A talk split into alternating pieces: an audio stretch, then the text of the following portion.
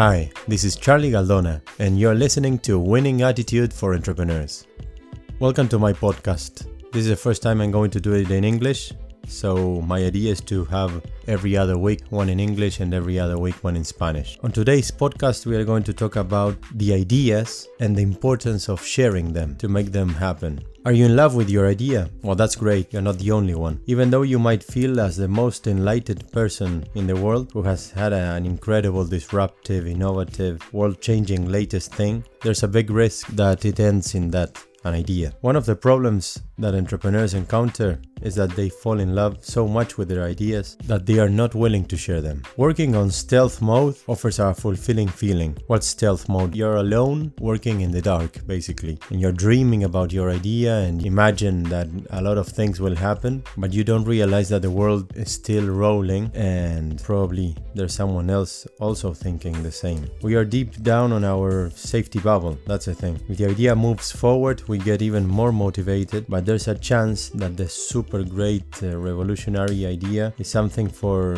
which the market is not ready. Or even worse, there's a big chance that a competitor has already executed a similar one from a little garage, maybe in Kiev or wherever, while we contemplate our mind map on our comfy cafe around the corner. Validating an idea is fundamental. If the idea came out of a breakthrough, eureka moment, maybe in the shower, that's great. Now, please bring it down to earth and try applying it to a process of design thinking, for example. Try to see if it really answers a human centered need, if it's the solution to any pain someone is having around the world. Try prototyping it. Even try building a lean loop to see if it prospers. There are many tools around there, easy to learn. You can even Google them if you are not really onto them. You can read a book about lean startup, you can read a book about design thinking, listen to an audiobook, or, or even just check it out in Google to, to put things in motion. But basically, the, the main thing is to prototype. Do you need to validate. And how do you need to validate? Well, there are many ways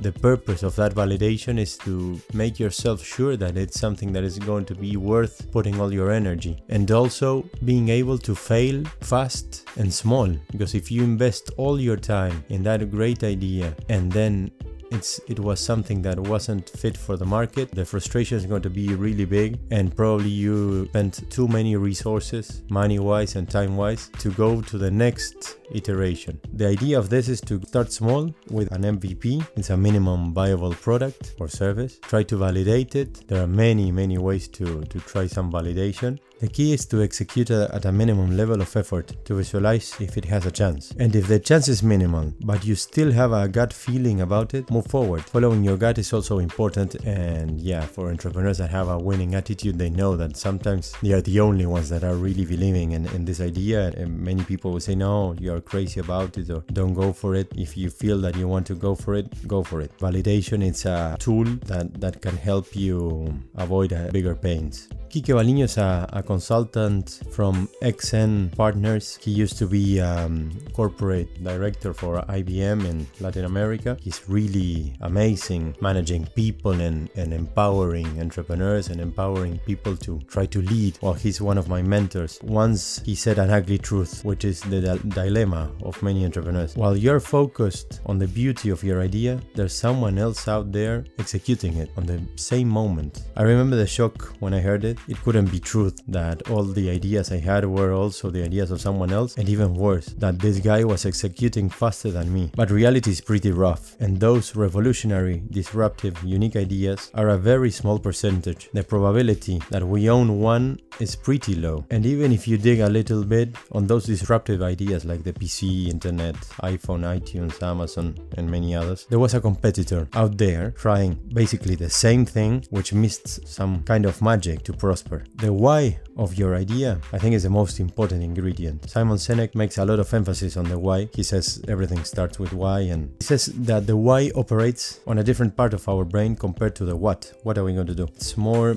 about the technical attributes. And that's among other things what makes companies like, for example, Apple much more successful than HP and others when building similar things or even lower technically wise Okay, but why do some ideas prosper and others not? Well, it's very difficult to explain, but there are some factors that, that we can push. There are some tools, different tools of, of innovation, but also it's a decisive mentality, a strong winning attitude that's very important towards everything you're going to be doing as an entrepreneur, towards executing ideas.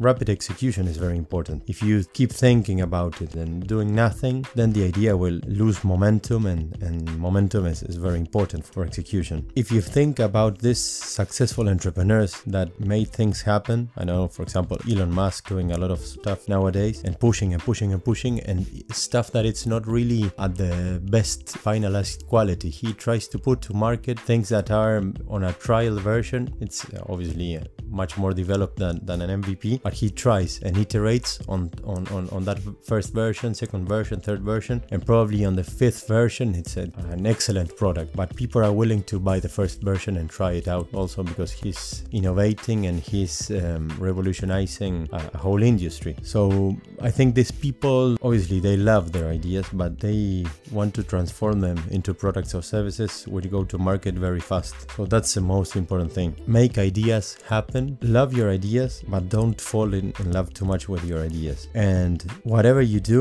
do it with a winning attitude. Move forward, push hard, and go for it. And try. Do things. Don't expect perfection from the beginning. You can look for excellence, but to achieve excellence, probably you, you will need to iterate a lot. I wish you all a great week. This is Charlie Galdona, and you're listening to Winning Attitude for Entrepreneurs.